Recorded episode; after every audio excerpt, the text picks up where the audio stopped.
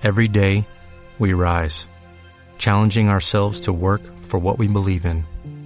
At U.S. Border Patrol, protecting our borders is more than a job, it's a calling. Agents answer the call, working together to keep our country and communities safe.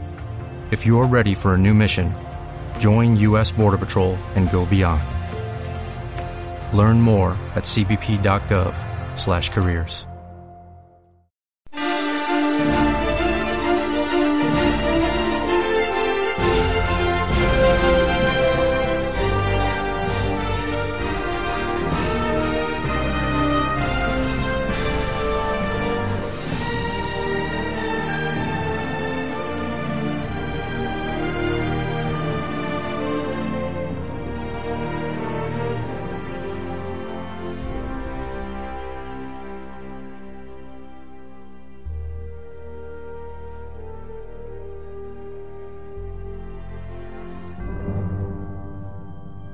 había entrado al juego otro hijo de Lutero, John Knox, un gran organizador que casi superó a su maestro Calvino.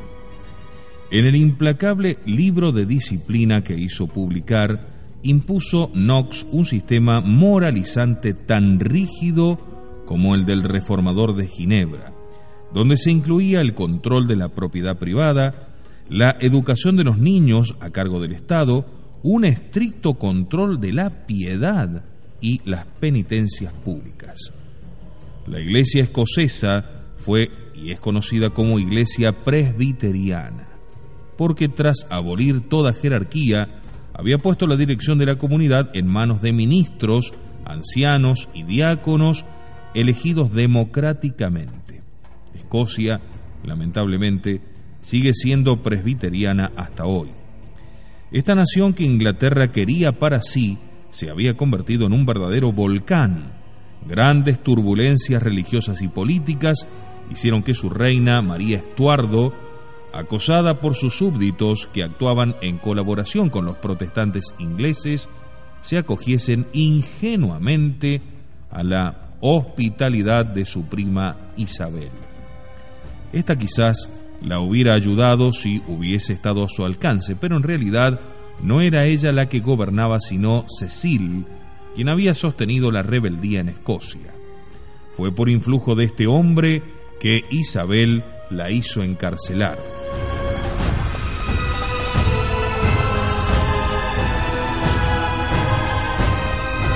Como muchos católicos ingleses consideraban a María Estuardo como su legítima soberana, algunos de ellos trataron de liberarla. Incluso hubo quien intentó asesinar a Isabel. El ánimo de la reina se fue exacerbando contra todos los católicos, y no sintiéndose segura en el trono mientras viviera su rival, se la sacó de encima, haciéndola asesinar tras 19 años de cautiverio. La incitación a hacerlo provino de Cecil y de los suyos, ¿Qué les movió a ello? Bajo su férula estaba Jacobo I, el hijo de María, rey coronado de Escocia, quien había sido educado en el calvinismo para que así se apartase de su madre y de la religión de sus mayores. Ellos temían que en una de esas Isabel, Isabel se muriese. Si María seguía en prisión, los ingleses exigirían la libertad de la reina católica, lo que hubiera implicado una guerra civil, en cuyo caso las enormes fortunas que habían sumado Cecil y sus secuaces habrían por lo menos corrido peligro si es que no resultaban confiscadas. Parecía pues muy conveniente que María muriese antes de que la posible muerte de Isabel los pusiera a todos en un brete. La desdichada Isabel, lo quisiera o no, debía cargar con la responsabilidad y por lo tanto era preciso arrancarle una orden de su puño y letra donde se dispusiese la ejecución de Mary Stuart. Para lograrlo organizaron una tramoya. La mostraron a María como si desde la cárcel estuviese planeando el asesinato de Isabel, para luego ser proclamada reina de Inglaterra. Enseguida pidieron que fuese ejecutada. Isabel aceptó la ejecución de María, pero no quería que fuese pública y oficial, para no quedar ella como responsable ante toda Europa. Estaba realmente atrapada. Al fin tuvo que ceder. María Estuardo fue decapitada en el hall del castillo de Fotheringham. El joven Jacobo, su hijo, protestó por el asesinato, pero en secreto lo aprobó, confesando ante sus amos ingleses que hubiera sido estúpido perder el trono por la vida de su madre.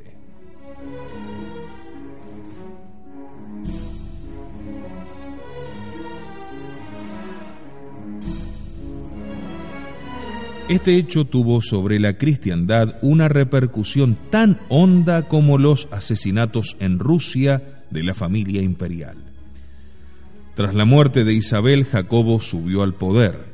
En su momento tendría que enfrentar la llamada conspiración de la pólvora, ostensiblemente destinada a aniquilar al rey y al parlamento. Sobre esto también hubo diversas versiones, pero por lo general se la atribuyó a los católicos de modo de inclinar la balanza del pueblo hacia el protestantismo.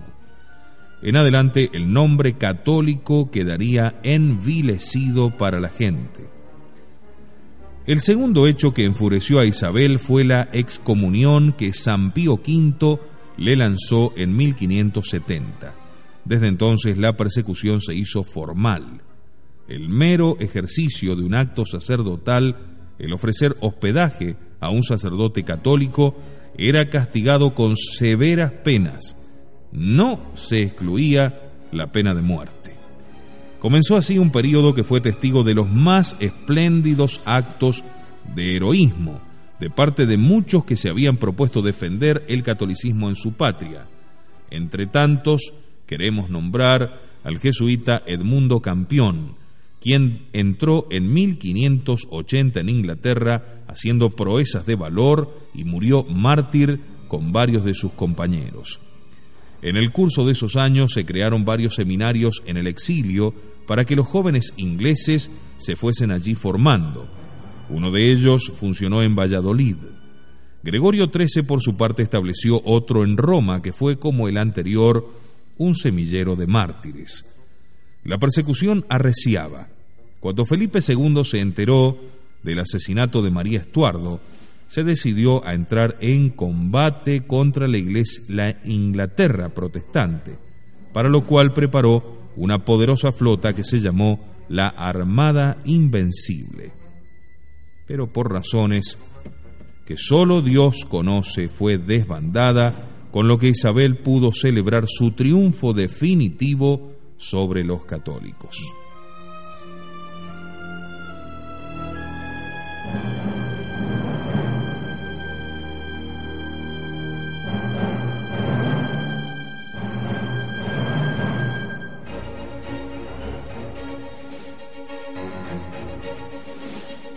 A juicio del historiador Hilaire Belloc, sería injusto pensar, como algunos lo han pretendido, que el período 1559-1572 pueda ser llamado isabelino. Isabel Tudor no fue una gran reina que condujo a Inglaterra en marcha ascendente hacia nuevos y grandes destinos. Fue el mascarón de proa de una nueva plutocracia de los hombres que habían amasado inmensas fortunas con el saqueo de la Iglesia Católica.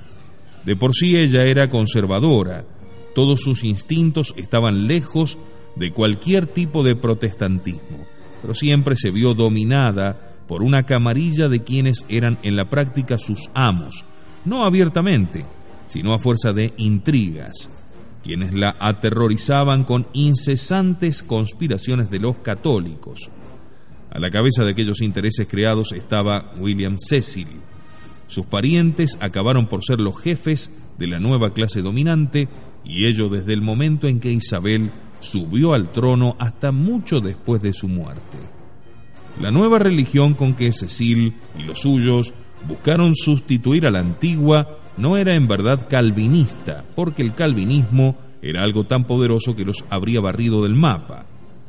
Su objetivo no era establecer un credo, bueno o malo, al cual ellos se adhiriesen, sino que era impedir a toda costa cualquier tipo de retorno a la antigua sociedad tradicional en cuya destrucción estaban basadas sus fortunas enormes.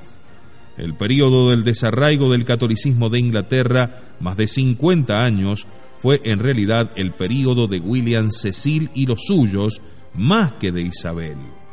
Pero debe tenerse en cuenta que los Cecil, padre e hijo, no eran sino los dirigentes y portavoces de los nuevos y enormes intereses creados. Por eso, la historia que se les pide aceptar a los ingleses no es sino una propaganda. Cuando uno la lee, podría imaginarse que Inglaterra era una nación protestante, con una tendencia anticatólica especialmente pronunciada. También puede sospecharse que en medio de ese pueblo inglés, totalmente homogeneizado, sobrevivían unas pocas personas emergentes y excepcionales, denominadas católicos romanos, a quienes se hacía preciso suprimir en aras de la supervivencia nacional. Pero la verdad es exactamente al revés.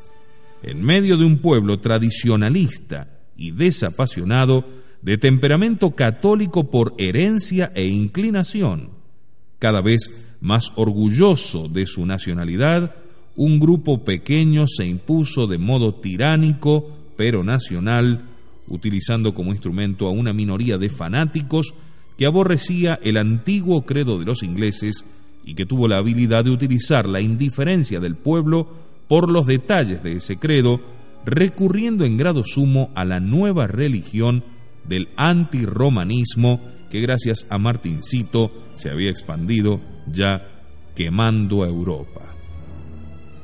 El instrumento principal de quienes gobernaban fue la sistemática obstrucción de las avenidas por donde podía mantenerse una vida católica normal a partir de esta observación, podemos decir, la visión de Belloc se vuelve más panorámica.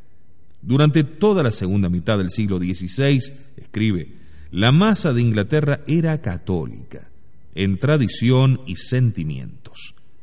La misma situación se mantenía aún a principios del siglo XVII. En los primeros años del reinado de Jacobo I, cerca de la mitad del pueblo conservaba simpatías por el catolicismo.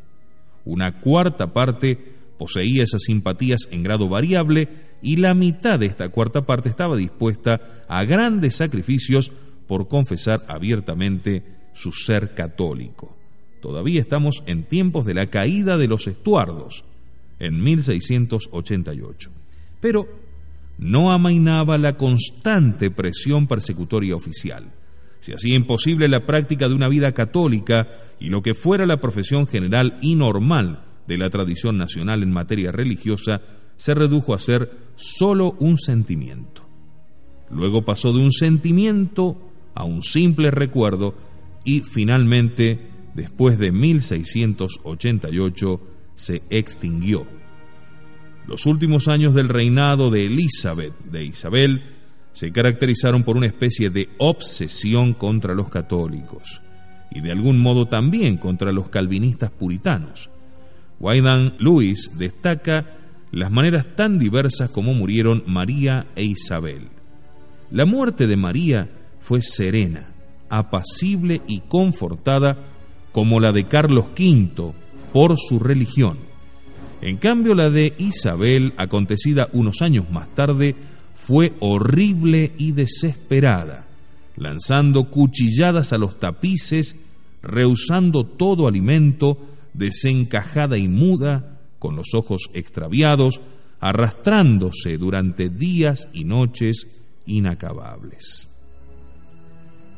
Hechos ulteriores desarrollaron la trama de la consolidación del protestantismo en Inglaterra hasta nuestros días.